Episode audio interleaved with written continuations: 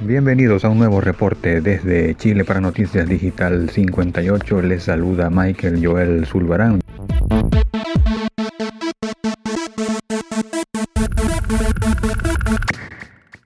y es que se ha disputado la jornada número 15 en el torneo Plan Vital de la primera división del fútbol chileno, con resultados muy interesantes ya a punto de finalizar en lo que es la primera vuelta de este torneo. Esta jornada comenzó con la victoria del conjunto Deportes La Serena, equipo que se encuentra en la última posición de la tabla, sorprendiendo al conjunto de Palestino cuatro goles por dos, destacando acá la participación en todo el partido del jugador Dani Pérez.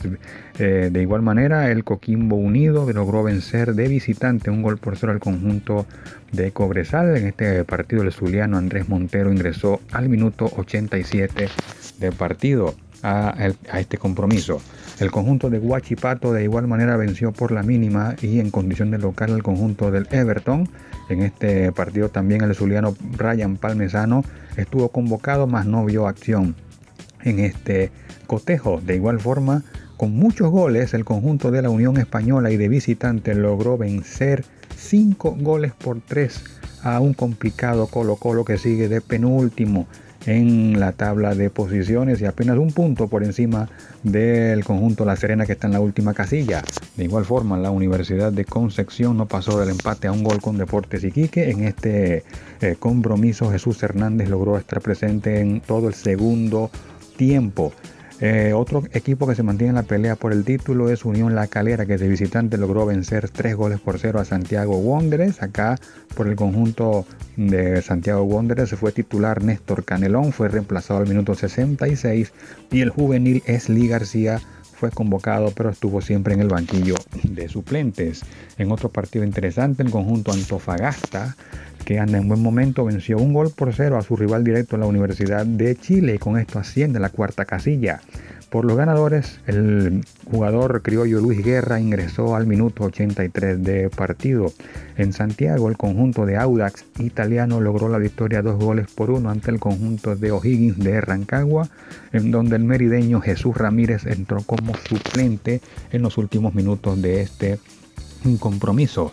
Y destacar que el partido que eh, se estaba efectuando entre el Curicó Unido y la Universidad Católica fue suspendido cuando se efectuaba ya en el segundo tiempo. Este partido se produjo una falla eléctrica en lo que es la comuna de Curicó, en la región del Maule, provocando la suspensión de este partido y se espera entonces la decisión de parte de las autoridades futboleras acá en Chile para determinar la continuidad o en su defecto la reprogramación del mismo. Con estos resultados la tabla se mantiene con Universidad Católica al frente, pero igualado en puntos con Unión La Calera, ambos con 33, Unión Española muy cerca con 32 y Antofagasta con 27, cerrando la tabla Colo Colo con 10 y La Serena con 9 unidades. La próxima fecha, la jornada 16, la penúltima de esta primera vuelta, será disputada entre los días martes 20 y miércoles 21 de la próxima